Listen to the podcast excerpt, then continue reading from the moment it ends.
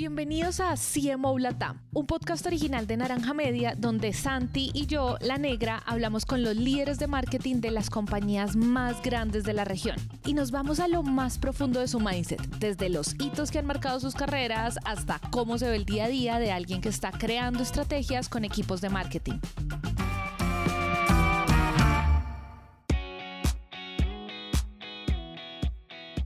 En este episodio de hoy nos sentamos a hablar con Jorge Aranzazu, CMO de 3D, la mejor opción multiplataforma para gestionar todas las necesidades de una tienda virtual en Colombia.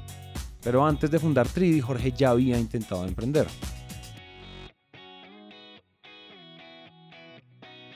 Yo vengo de una industria tradicional, donde se hacen productos en masa y se venden en, la calle, bueno, clientes, ventas, bueno, digamos que es como muy básico eh, me encontraba yo en un momento en el que yo no veía que la empresa crecía y la empresa tuvo que, la sociedad, tuvimos que separarnos y luego de una quiebra monumental, llega él, llego, me, me, me encuentro con él y él me dice, hermano, tengo acá una oportunidad de negocio para, para nosotros. Y yo, bueno, ¿qué es?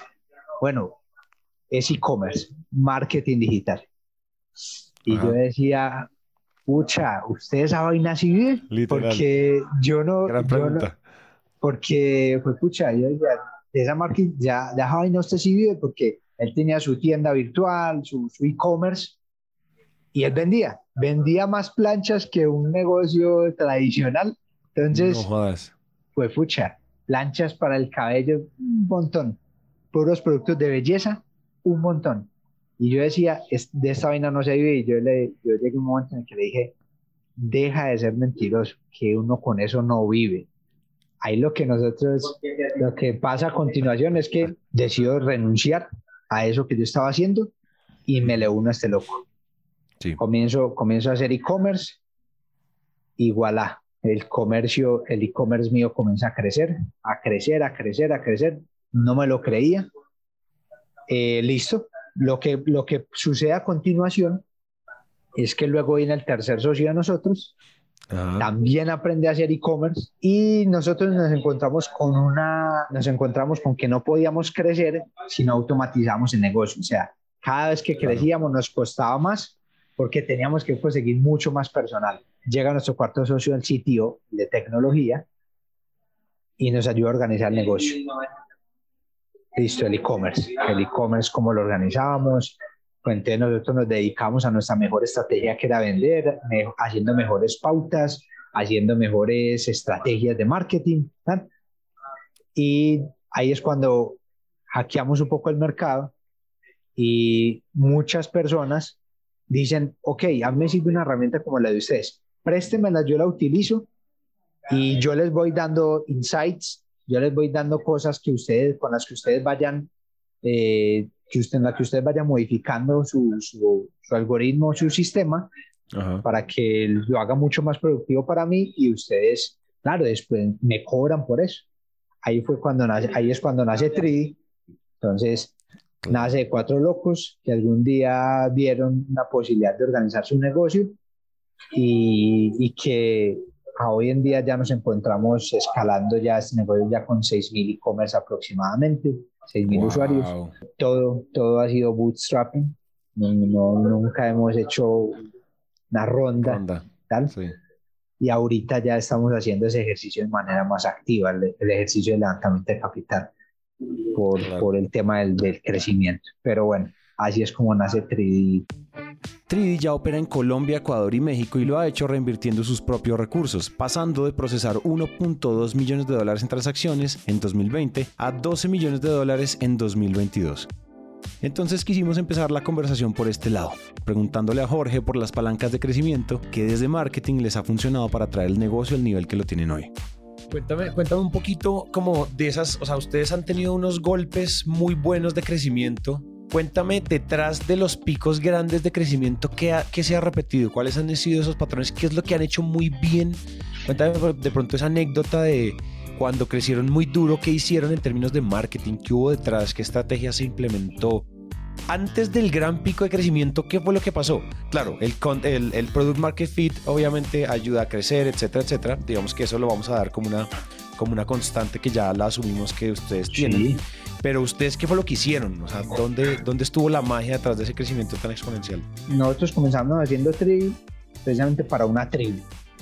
Una tribu pequeña, donde nos compartíamos gastos más beneficios, donde hacíamos, compartíamos nuestras estrategias de marketing para que, claro, nuestros e-commerce crecieran brutalmente y eventualmente con lo que nosotros, con lo, con lo, con lo poquito que nosotros teníamos, logramos escalar a, a niveles gigantes. Pero luego esas estrategias de, de cómo nosotros replicábamos esas comunidades, cómo se hacían otras pequeñas tribus pequeñitas que, se iba, que hacían lo mismo, compartían gastos más no beneficios, comenzaron a replicar el éxito de nosotros. Esa es la raíz y la causa de por dónde comienza Tribu a escalar y cómo hicimos Product Market Fit y cómo esas tribus comenzaron a organizarse y ellos también a su vez crecían y entonces nos compartían a nosotros el éxito. Jorge, Andrés, vean, miren, miren lo que yo he logrado.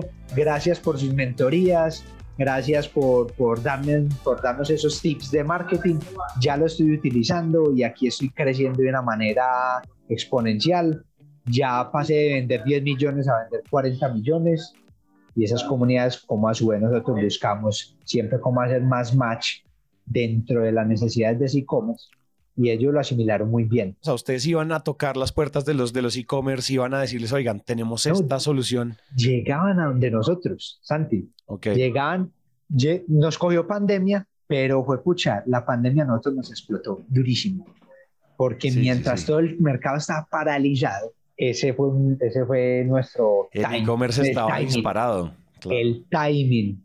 Tanto era que inclusive los, los, agentes de transporte que, nos, que iban y recogían los productos allá a las bodegas aliadas de nosotros, decían, pues pucha, todo el mundo encerrado, y esto está bien duro, y la gente comprando champús y, y, y, cosas así, ellos no lo podían creer. Y ellos no podían creer que la revolución del e-commerce había llegado. Y entonces comenzamos a tener muchas solicitudes de, de aperturas de plataforma así todo virtual. Comenzamos nosotros tipo 6 de la mañana, nos acostamos 10, 11 de la noche y eso era loquísimo, eso eran pocas horas de dormir, pero luego nosotros cómo hacíamos para poder mejorar a ellos sus servicios, de cómo utilizar la plataforma. Entonces, no fue, no fue tan puerta a puerta, creo que eso fue a través de referidos, mucho, mucho voz a voz y comenzaron a llegar de cualquier parte del nivel nacional. Santi, eso fue una locura. Ahí, ese, ese, fue el, ese fue el momento en el que nosotros dijimos, pues pucha, es muy buen producto, esto que ya nosotros creamos es un hecho. Bueno, ¿cómo hacemos para replicarlo y que las personas a su vez comiencen a crecer con nosotros? Y ese, y ese, ese impulso lo dio la pandemia. Pero entonces, ¿en qué momento ustedes, o sea, cuando uno le está llegando a la gente, probablemente uno casi que ni necesita un área de marketing, ¿en qué momento ustedes adelantemos el tiempo, adelantemos el tiempo al tri de hoy. Y creo que más bien una de las preguntas que me gusta mucho hacer es, Jorge, ¿a ti qué te está trasnochando ahorita? ¿Qué es lo que te quita el sueño? ¿Qué te está obsesionando uh, como, como líder de marketing de Tri? ¿Qué es lo que te está como haciendo picar? A mí lo que me hace picar siempre es el growth. ¿Cómo crezco? ¿Y de qué maneras crezco? Porque, a ver, claro, nosotros ayudamos a que el ecosistema también creciera porque lo que nosotros hacemos es muchas veces replicar ese éxito de otras personas, pero siempre valorando la otra persona. y cómo también ese emprendedor que viene donde nosotros, cómo nosotros hacemos de una, de una u otra forma a que ese emprendedor no se muera en sus primeros meses de vida. Y lo que nosotros salimos ya a, a decirle a todo el mundo es, venga, aquí entre nosotros le le damos un adelanto de su dinero para que le puedas comprar. No, no tienes dinero, listo. Mira, sencillo. Inscríbete en Tridi hoy. No tienes dinero para, para comprarle el proveedor. Nosotros te damos dos millones de pesos para que comiences hoy. Bueno, no sé vender. Te conectamos con un experto en marketing dentro de Tridi que te va a ayudar a escalar tu e-commerce. Tercero, no tienes cómo hacer la logística. Listo, nosotros te conectamos a la logística para que tu e-commerce sea rentable. Digamos que eso fue lo que hizo Eureka, eso fue lo que nosotros nos hizo hacer ese Product Market Fit conectar esos puntos y es donde nosotros empezamos a entender mucho el valor de ese emprendedor y cómo nosotros lo ayudamos a crecer en el tiempo. Entonces creo que eso fue lo que hizo mucho fit con el mercado. Y, en este momento, por ejemplo, ¿qué, cosas de, de, de, growth a ti te están funcionando muy bien y qué cosas te han funcionado muy mal? Como buenas prácticas para crecer, malas prácticas para crecer en tu experiencia. Cuéntame un poquito cómo ha sido esa experiencia. Lo que nos ha funcionado a nosotros es poder hacer ese producto irresistible, donde encontrar las personas donde tienen su dolor. Nosotros colocar ahí ese producto irresistible para que las personas simplemente lo tomen de una manera rápida.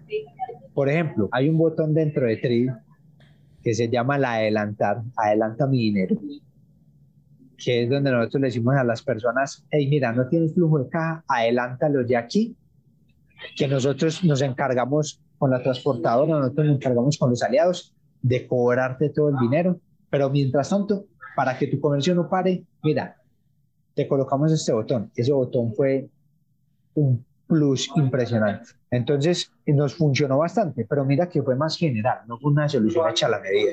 Oye, ¿y qué no les ha funcionado? Una historia así estrellada contra la pared, como cuando trataron alguna historia de marketing que se haya estrellado uno contra la pared. Digamos que nosotros intentamos en un tiempo sacar un producto, una, un visualizador de una página web nosotros dijimos, vamos a ir con esa estrategia, vamos a lanzar esa estrategia de marketing, eso lo va a utilizar mucha gente. Cuando en realidad lo lanzamos, ese producto fue un fiasco. Nos demoramos casi un año realizando eso. No. Y ese producto lo tuvimos que matar de inmediato. Ese producto nunca hizo fit con el mercado.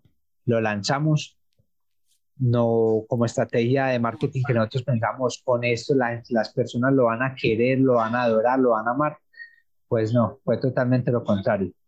No haber leído con data el mercado y no entender la solución real. Entonces, esa es. ¿Cuáles son esas máximas, esas herramientas máximas, esas, esos principios, ese decálogo, esos mandamientos del marketing con los que tú vives y respiras todo el tiempo?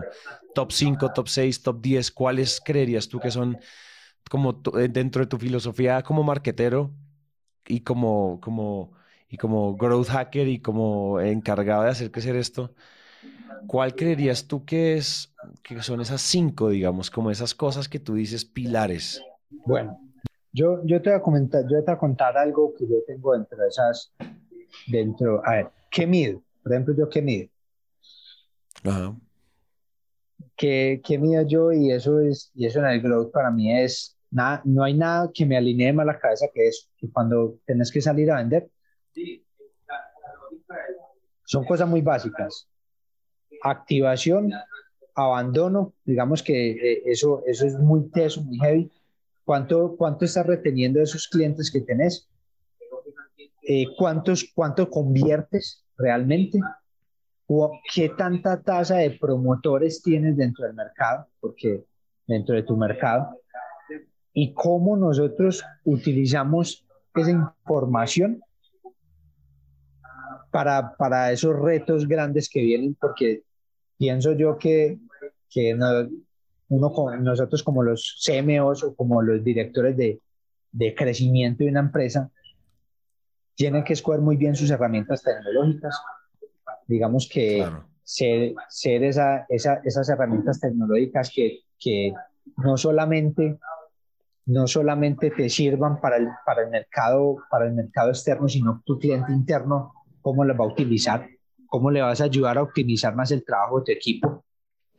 KPIs, para mí es KPIs centrados, KPIs centrados en, los, eh, en las métricas humanas, donde nos volvemos estratégicos a la hora de darle valor a la organización, cómo, cómo nosotros también, digamos, tenemos a las personas aquí internas, a nuestro equipo top, con alto performance, eh, digamos que el equipo siempre quiera ir por, por esas nuevas, por esas nuevas, por esos nuevos retos, ¿sí? Las habilidades de marketing híbridas para mí es muy importante, Santi, porque donde ahí tenemos que combinar los datos, la analítica avanzada y con la creatividad y la comunicación, porque es muy importante. Si no sabes comunicarle a tu equipo interno a dónde quieres llegar, si no sabes comunicarle a tu equipo interno hacia cuál es el norte, hacia dónde vas a, a dónde vas a llegar, pues difícilmente le vas a comunicar a tu cliente externo qué es lo que, qué es lo que ellos van a necesitar de ti, ¿sí? O lo que, o lo que, o lo que, o la solución que tú le estás dando. Difícilmente vas a lograrlo. Entonces, esas habilidades de marketing híbridas van a ser muy importantes y creo que son grandes retos que vienen para todos los CMOs donde, donde ya no somos CMOs, nos convertimos como en ese conector, como ese CCO, ese Chef Connection Officer, donde conectamos al equipo interno de una manera de una manera que esté tan compacto que puedan correr lo que puedan correr eventualmente hacia donde le estás apuntando, ¿sí? Y hacia dónde le estás apuntando, pues a tener, a tener algo que se acerque más a las necesidades de ese cliente, donde conectes más con la persona, conectes más con el día a día de ellos, ¿sí? Y cómo nosotros nos volvemos tan estratégicos combinando esa información que nos permite a nosotros inmediatamente imprimirle growth a la empresa. Creo que, creo que es muy importante, Santi. Me gusta, me gusta eso que dices. Esa es como el nuevo, la redefinición de un rol de, de marketing, ¿no? Antes era solo, antes era solo ah, no sé, hacer campañas y mandarle a las agencias a hacer campañas. Y no, ahorita ya todo evolucionó y la conexión entre las áreas es clave, que, que se hablen con producto, que se hablen con ventas, que se hablen con operaciones. Creo que se vuelve mucho más holístico un rol de, de, líder de marketing que antes y hoy más que nunca, o si no, pues va a morir. El típico que solo mandaba hacer cosas a las agencias, pues eso está empezando ya a morir, ¿no? es que va evolucionando, va evolucionando mucho más el concepto cómo conectas las áreas internas, cómo conectas a ventas, cómo conectas el marketing, cómo conectas eh, el área de innovación, cómo conectas el área de operaciones, cómo conectas esa, esa, ese, esa información de valor que hay allí para sacar ese producto irresistible. ¿sí? Entonces, base, eso es muy importante. Entonces, por ello digo que nos volvemos conectores y como líderes también es muy importante saber empoderar y, saber cómo, cómo liderar ese equipo de trabajo que vaya corriendo, que vaya corriendo los retos que hoy pide el mercado, ¿sí? Porque hoy ya no estamos en un mercado plano. Hoy el mercado te exige hyper growth y si no estás haciendo hyper growth, algo está fallando dentro de, algo está fallando dentro de tu empresa y si no creces, pues esta vaina se va al carajo, ¿no? Porque bueno, si, y, más, y más si te vas a un tema de levantamiento de ronda. Si te vas a un levantamiento de ronda, tienes también a los inversores encima diciéndote, ok, necesitas crecer, necesito ver growth. Y si de entrada no conoces a tu, a tu equipo interno, si de entrada no conoces a tu producto interno, pues mucho más difícil se te hace comunicar tu propuesta de valor a, a tu usuario, a tu cliente final. Bárbaro, 100% de acuerdo, 100% de acuerdo.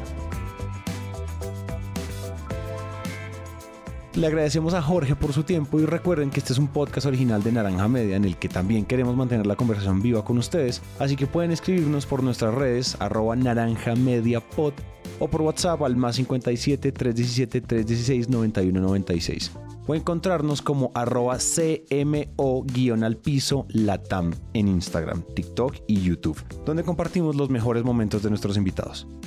Y si les gustó este episodio pueden suscribirse, darnos 5 estrellas, dejar una reseña o si sienten que podemos mejorar también escríbanos que queremos escucharlos. La producción de este episodio estuvo a cargo de Oriana Bosa, booking por Catherine Sánchez. Yo soy Santi y nos vemos en el próximo episodio.